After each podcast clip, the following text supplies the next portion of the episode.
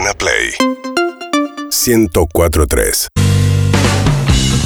En la terraza de Urbana Play, armando todo para un acústico. Hay una guitarra, hay una eléctrica. Ahí se ve Sí, de costadito. Hay una pedalera. a ver si anda el micrófono. ¿Se escucha? Hola, ¿me escuchás? Hola, perfecto, ¿Cómo le va, perfectamente. ¿Y Matías tenés Martín? auriculares? Es que eso. eh, ¿Pero me escuchás? perfecto, te escucho. Sí, entonces no hace falta más nada. Vamos a tener que hablar fuerte. Sí.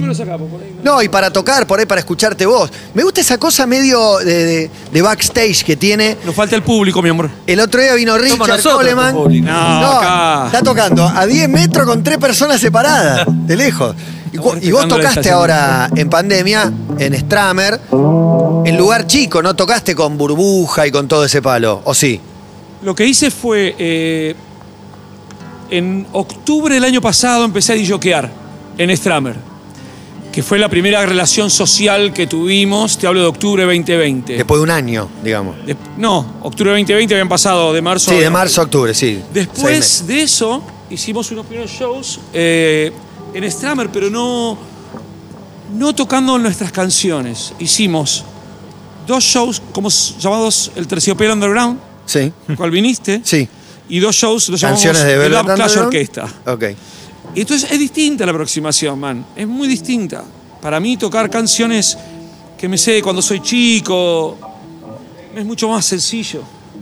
Claro. Y después, antes de irme a Puerto Rico, hola. Y ahora sí con auriculares. Sí, ahora sí mejor. y hasta podés Paro de subir y bajar el volumen si querés con la ruedita. Qué modernos.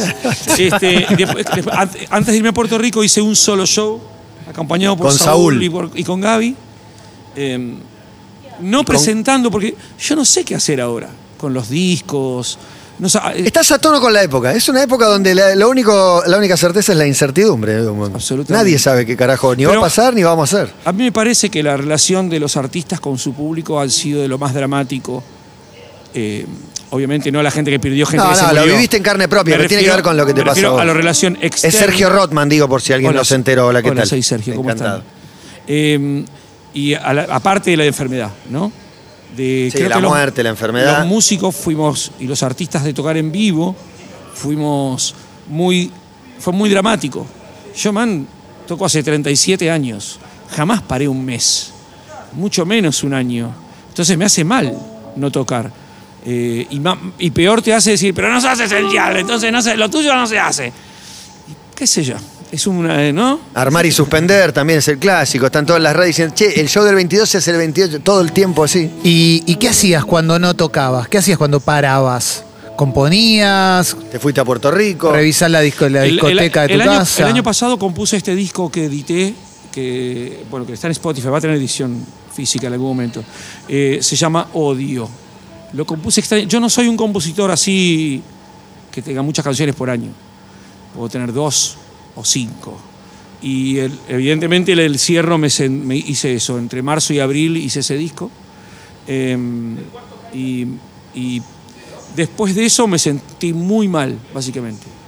Muy, muy mal. Después de que componer el disco. Sí, y no poder tocarlo, y no poder eh, darle a la al, evento artístico el, el- el movimiento natural que, te- que tiene o tenía.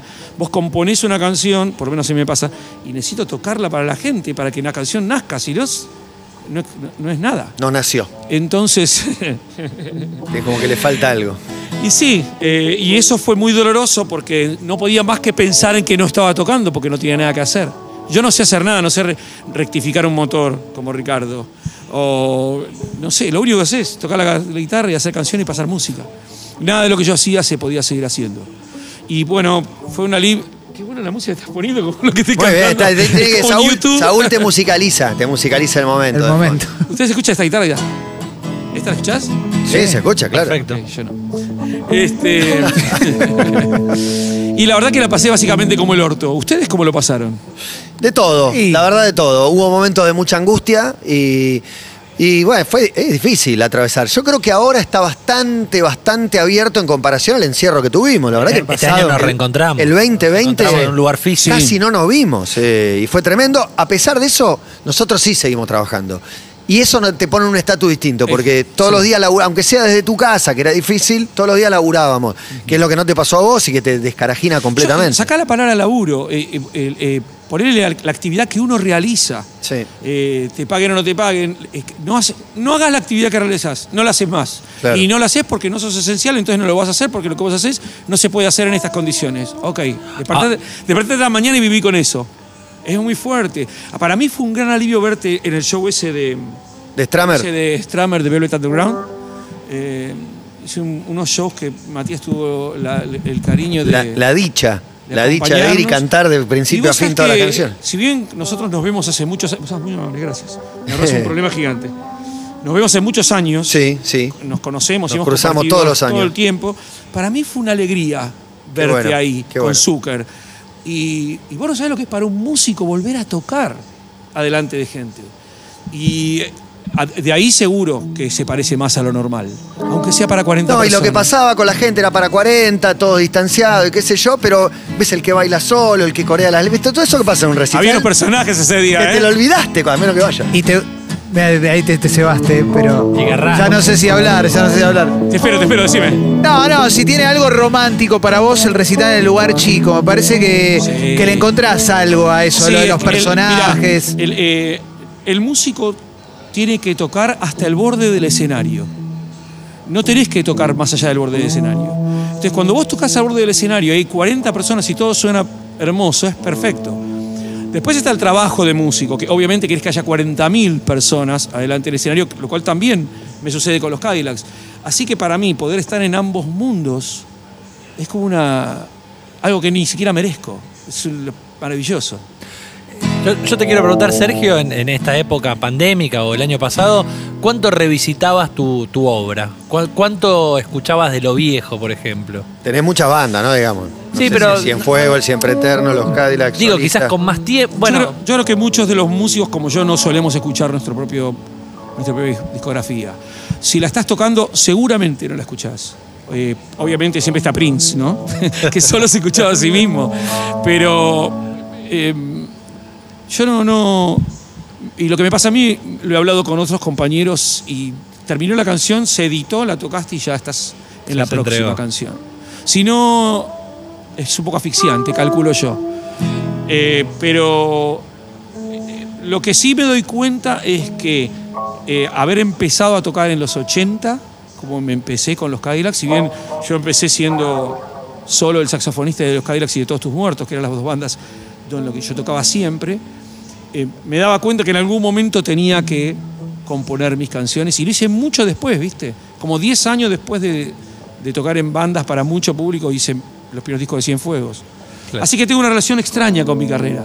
Es como que está empezando a los 57 años. Y dice Odio, se llama, se llama el disco. Un poco que la, la pandemia. Yo veo un anagrama de oído ahí. Es como que son las mismas, las mismas letras. Mm. Solo odio.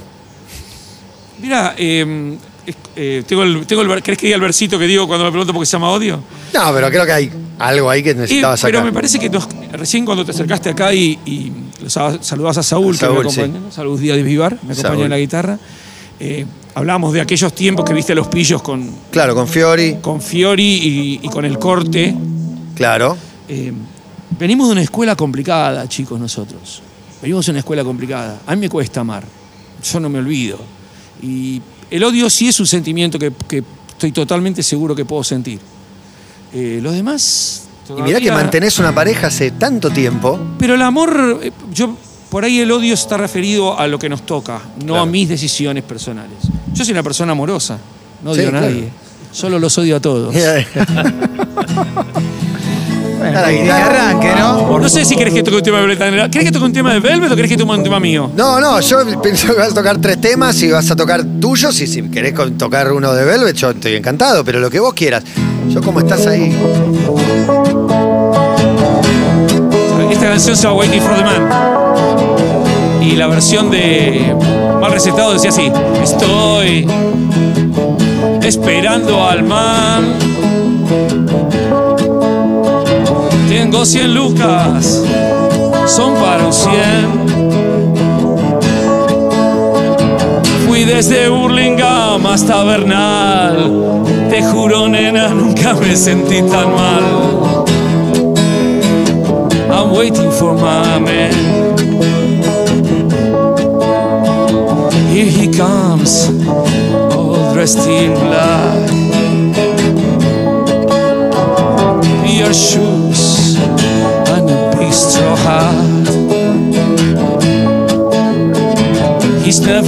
He's always late. The first thing that you learn is that you always have to wait. Waiting for my man. Deciles, Saúl, deciles.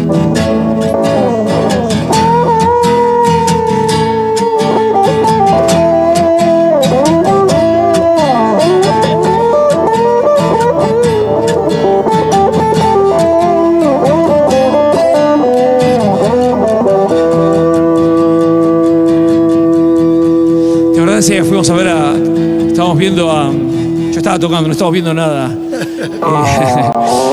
Eh, y había un muchacho al lado tuyo. Sí. Mientras tocábamos esta canción que se contorsionaba. ¿Vos Sí, recordás ese momento? Por supuesto, a mi derecha. Vos sabés que una de las cosas geniales que pasa con, tipo Ian Curtis. de la- de con una remera blanca de la tapa de, de Andy Warhol. Sí, señor. Y a mí me dio una sensación de tanta. como de tanta alegría ver que había alguien más loco que yo. en es lo que le decía a él, de ver gente bailando, estaba hablando Loco, de pero ese. el pibe ese, Sí. puntualmente, eh, tenía una actitud espectacular frente a, a la música y a, y a la quietud que todos teníamos debido, bueno, a las condiciones. Con la que- 40 sentados, separados. chupaba tres huevos la pandemia. ¿Tenés, eh, ¿Tenés alguna época dorada para vos de la música a la que vuelvas siempre? No sé, estoy pensando, digo, haces un show eh, pensando en el Velvet Underground, pero quizás, no sé, quizás está en Inglaterra eh, tu época dorada y, tu lugar dorado. Bueno, eh, musicalmente me gustan un montón de países y momentos y tuve estos años que, como ya soy grande yo, fui a un montón de No sé lugares si y lo saben. pude Mirá. ir a los lugares donde ¿A la música que me gustaba se ejecutaba. Ir a Nueva York y poder ver las bandas, ir a la, la. Y la verdad es que vos lo que te das cuenta es que siempre es un momento. Vos podés ir a Londres ahora y no pasa Claro, no, nada. Exacto. Y, y favoritos un montón. El rock and roll nos ha dado como cultura que el rock and roll es un evento terminado de alguna época. Sí. Y nos ha dado un montón de riqueza artística. El rock and roll y el punk rock, porque era, era un concepto, una actitud que es totalmente de modé, no sé, no sé qué pasa. Y la muerte de, de Piltrafa, de algún modo también, ¿no? Viene a. Nos estamos muriendo todos los nuestros, ¿no? Es impresionante. Todo lo de nosotros. y vos tenés muchos amigos que han quedado en el camino, no sé cómo lo. Tengo muchos amigos, sí. ¿Cómo lo, los, lo cargas? ¿Dónde los pones esa mochila? Eh, cuando vos sos músico y tenés caso, por ejemplo, Camex Sane, Ujú. nosotros tocamos un montón de veces con. Claro, obvio. Y vos te acordás del sonido del pibe. Todos es, tus muertos. Es muy raro, el, el guitarrista de Soul, de Calibur, porque vos, qué sé yo, otros, si te ve una persona querida, eh, y no tengo nada contra ninguna otra actividad, pero solo te queda el recuerdo. Nosotros tenemos el recuerdo y el sonido. No, es re loco. Pienso porque para algunos es el olor, para otros es la voz, pero ellos tienen El el sonido. de la ejecución de un instrumento. También. A propósito, ¿querés que te cante, cante un tema que se llama Ido, justamente? Dale, lo que quieran. Sí, estamos regalados. de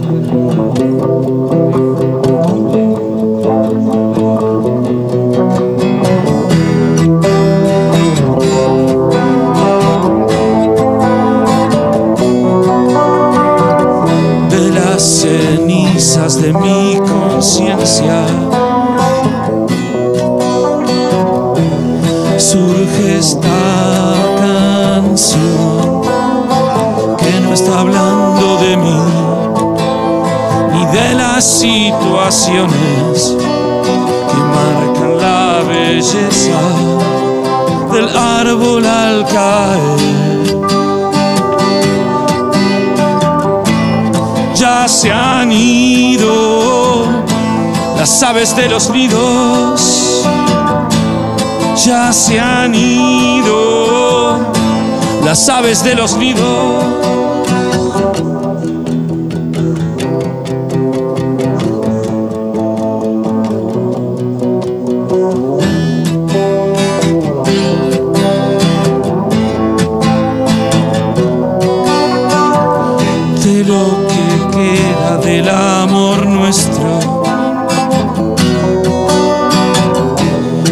Quebró y que flasheó y no está hablando de ti pero no ha sido en vano ahora van de la mano del árbol caer.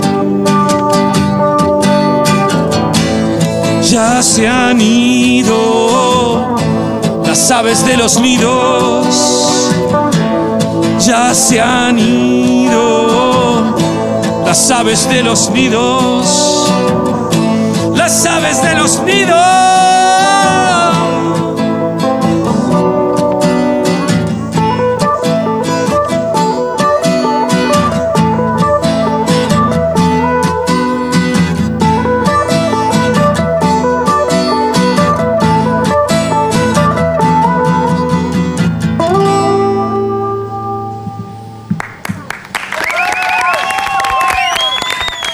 El aplauso de la multitud para Sergio Rotman junto a Saúl haciendo Ido.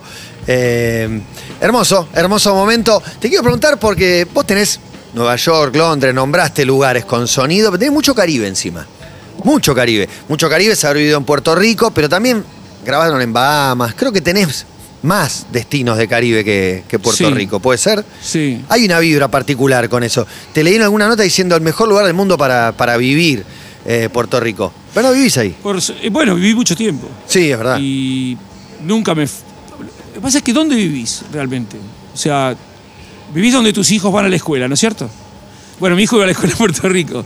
Lo Ya que pasa terminó. es que, claro, lo que pasa es que yo estoy- me está pasando a mí algo que a ustedes no les pasó todavía, que es tu hijo ya es grande, Ah.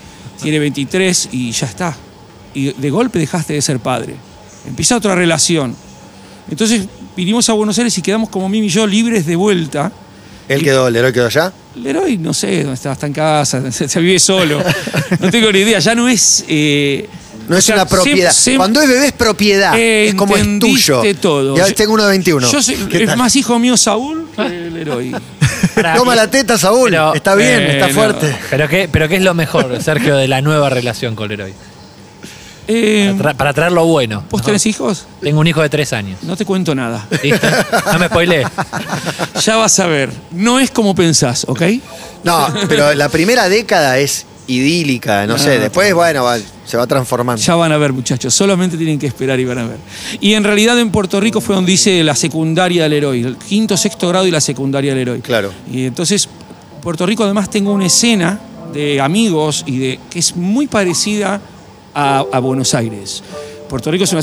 San Juan es una ciudad mega rockera, Mira, no la asocio para nada, pero me- muy, con una escena muy pequeña, pero no te olvides que ahí salió Residente, Sí. Cultura Profética Sí. y en el ámbito underground Dávila 666, más Fofe Abreu con Circo y con y, y todas las bandas que tiene. Hay chicos que son número uno en el mundo y salen Puya, desde ahí no. Puya, exacto, ¿entendiste todo? El Puer- Puya es de ahí. Puerto Rico unido Pero, ya. mi amor, el reggaetón salió de ahí. ¿Y eso es bueno o malo?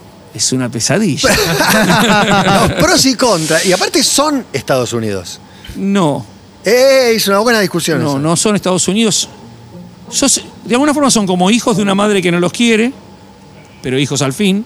Y la condición política debe ser lo más humillante que puede haber. Ellos son Estado libre asociado. Justamente si sos libre no estás asociado. Claro, no te reconocen, pero se llama ELA. sos parte. Ellos tienen un sistema político que se llama ELA, que es colonialismo, pero no es un colonialismo implícito, porque Estados Unidos en 1996 prohibió las colonias en el mundo. No sé si sabían, la ONU, nadie puede tener colonias en el mundo. Le ponemos otro nombre, Eh, quiere muy decir. Bien, ¿cómo estás? Estamos mega todo. Dando en la connected. tecla. Has dado en la tecla, has dado en la tecla. Pero ¿entendés? Eso ejecuta sobre la mente de un pueblo tan prodigioso, porque no por, no por nada eh, Puerto Rico es lo que es y genera artísticamente lo que es, y cuando vas te pasa lo que te pasa. Eh, es un lugar prodigioso, con gente maravillosa, con una bota en la cabeza tremenda. Económicamente están bien, lo cual yo creo que un gran porcentaje de Argentina cambiaría seguramente no tener vicisitudes económicas y, ce- y cediendo por ahí tu, tu nombre, porque la independencia es in- inexistente, pero cediendo tu nombre. Y en ese aspecto creo que es un lugar complejo y esa misma complejidad lo hace tan genial. ¿Y es parecido a otros lugares de- de- del Caribe? Eh, Matías te preguntaba por el Caribe. Sí, Bahamas gra- grabaron. Bueno, las islas son iguales, las islas no saben que hay humanos que dividen. O sea, la naturaleza es tan contundente que somos un chiste ahí. O sea, ahí viene un huracán. Yo me- estuve en cuatro huracanes, no estuve en María, por suerte. No, no somos nada. O sea, es muy ridículo todo lo que nos pasa, la- los chicos a la escuela, viene el viento ese y se acabó todo. Entonces, esas islas tienen una condición que nosotros no tenemos, y es que no controla la naturaleza, hermano. Si llueve, no hay nada para hacer, listo. Cerrá, y tapate y agarrate algo fuerte. Entonces, eso condiciona a las islas. Lo que pasa es que la situación política y la función eh, político-militar de todo ese lugar ha dado, bueno, los desastres que conocemos últimamente. Lo de Haití es inconcebible, es increíble. Y es la isla de al lado. Sí. Y a, la- a Puerto Rico no le pasa nada y a- es ter- terremotos sin... Ni hablar con República. Dominicana, que es la misma isla, concretamente. Y No, está, eh, ah, claro, con. Haití. República Dominicana y Haití es la, es la misma isla. Yo, yo no, no sé mucho, es uno de los pocos países que de ahí que no fui. Eh, todo lo que te dicen, decís, che, vamos a Haití, te dicen, ¿para qué? Ah, durísimo. Pará, y fueron a Bahamas a grabar, en la época de Rey Azúcar y, de- y demás.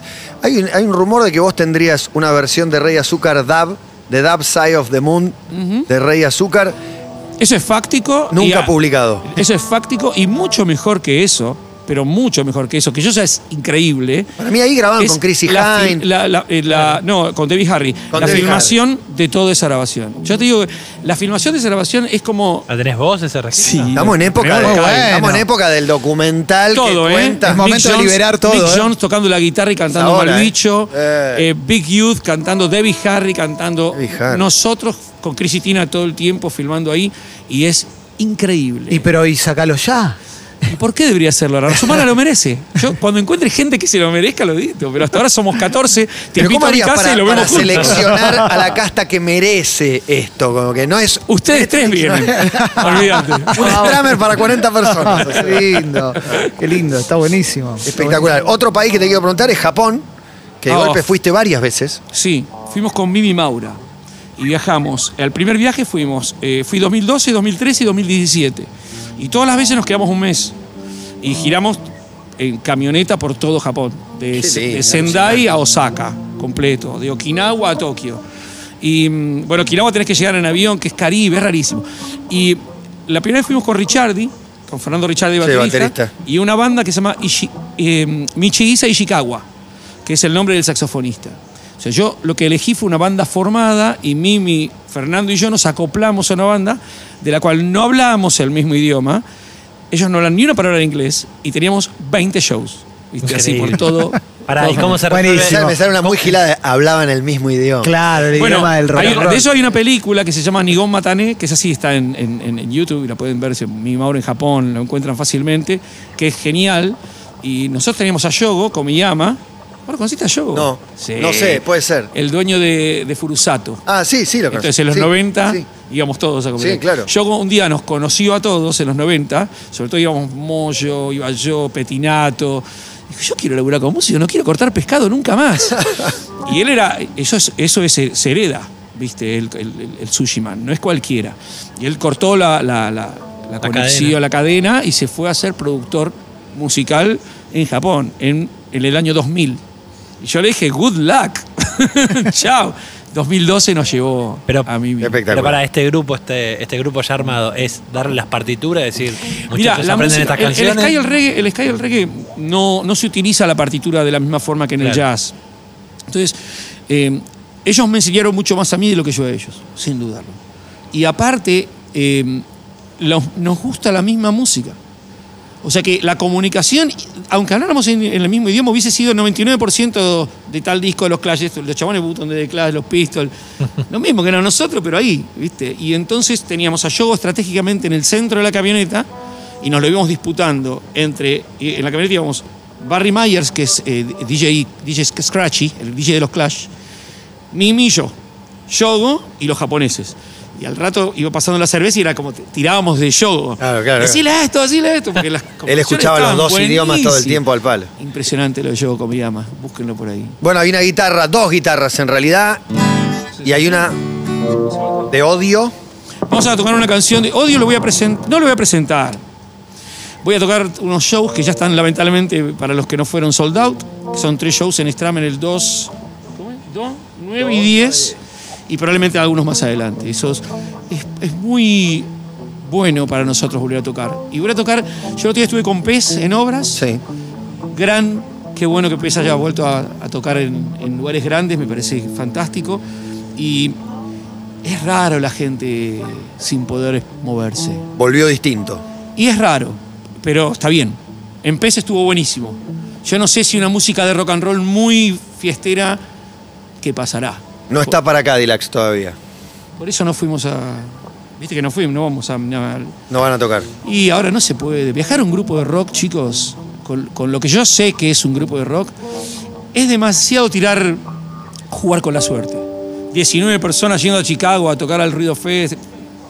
Un quilombo. No, no se puede. Las condiciones, no. o sea, tantas cosas mal pueden salir sin pandemia. Imagínate con pandemia.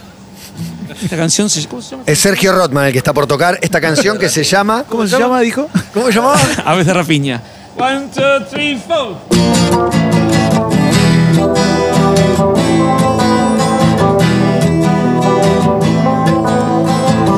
Aves de rapiña en la ciudad, volando en círculos sobre el cadáver.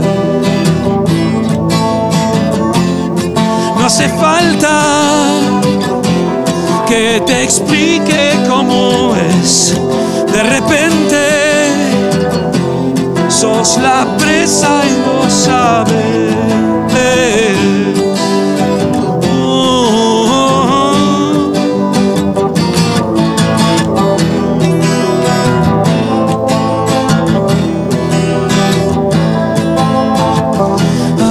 De rapiña en la ciudad, fíjate si no sos vos el cadáver. Es la hora de decirte cómo es. De repente sos la presa y lo sabes.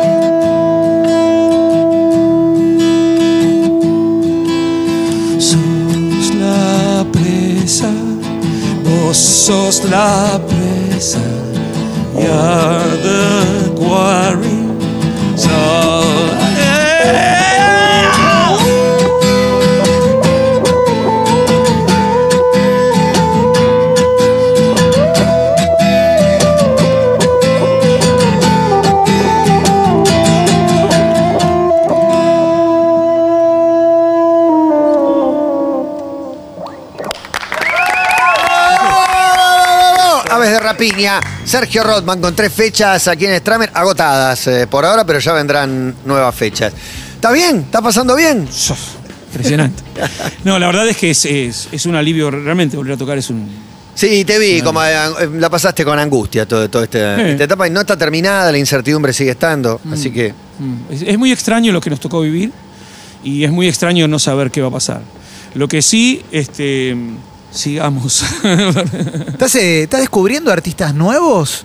¿Encontraste algo últimamente que digas qué bueno esto que, que acaba de aparecer? ¿O, o se te hace un poquito más difícil? Eh, lo que es el, el- Hay que dividir un poco la música en estos tiempos, ¿no? Eh, los tiempos por redes sociales, no tanto internet, digo por redes sociales, ha cambiado su carácter. Y el hecho de que todos tengan todo, obviamente nadie tiene nada. Entonces, lo que yo encuentro es que por qué eso es difícil encontrar artistas es que es muy difícil que te hablen a vos. Yo creo que con Matías lo que tenemos en común y seguramente con ustedes también es que vos escuchabas a David y te hablaba a vos. Y hoy, no digo que, que toda la música nueva no hable, pero está, llega por otro lado, por otro canal, se te invade. O sea, vos no tenés que buscar la música. Es un cambio radical. Que vos no tengas que buscar la música. La música sencillamente es un commodity que está ahí. Entonces, a mi forma de entender el arte musical se me está haciendo un poco difícil. Y eso que a mí me, me gustan los niños. Pero podrías, podría haber más posibilidades para, para encontrar más Pero música. no sucede Creo así, que te ¿viste? pesa esto que, este diagnóstico que hiciste del rock murió. Eh, murió como alguien que está por dentro, aparte lo decís, ¿no? Pero, pero eh, a lo que me refiero es que las condiciones sociales no dan para que haya rock and roll. O sea, el rock and roll no puede ser suceder siendo aceptado. Entonces está muy bien. No, no hay que estar no puede tan ser con- aferrado a las cosas. contracultural durante 40 años. En un momento ya se vuelve parte Ni y ya siquiera, se, ni se bueno, y ahí termina. Hace bastante que es parte. No, no creas, ¿eh? Yo eh, recuerdo inclusive, ahora que, viste... Siempre habrá bandas y emergentes, pero, pero hace viste lo 20 que, años. Lo que que- se habla de los Ramones. Viste que ahora no sé por qué yo escucho hablar de vuelta de los Ramones todo el tiempo. El evento de los Ramones en Buenos Aires fue algo increíble, maravilloso, absolutamente imposible de que suceda ahora. Y si bien fue en los 90, era súper rockero. Y después cuando vas a todo lo que fue el movimiento de, como de grunge, también era muy rockero. Yo pienso que el problema tuvimos, sí cuando fuimos aceptados por la sociedad, sí evidentemente, pero yo pienso que la llegada del acceso a toda la música destruye el concepto de cómo vos generas un artista que te guste. ¿Se entiende lo que quiero decir? Sí. Tiene que haber sí o sí alguna. Esto es mío. Y si lo querés tener, te vas a tener que fajar, te voy a tener que grabar un cassette o, o vas a tener que conseguirlo. No tiene nada de malo, así sucede. No es que estoy diciendo, no estoy llorando diciendo, uy, quiero que apaguen internet, aunque no estaría nada mal. Pero sí digo que, bueno, flaco, no te tocó la suerte que tuve yo, que tenías que buscar un cassette de UK Subs y te lo grababan Gamexane de un parlante que era espantoso.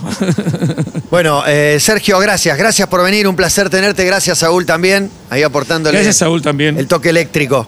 El toque eléctrico ahí atrás. Bueno, gracias, Sergio. Un placer siempre estar cerca. Un gran abrazo, ¿eh? Gracias. Sergio Rotman pasó por acá. Seguinos en Instagram y Twitter.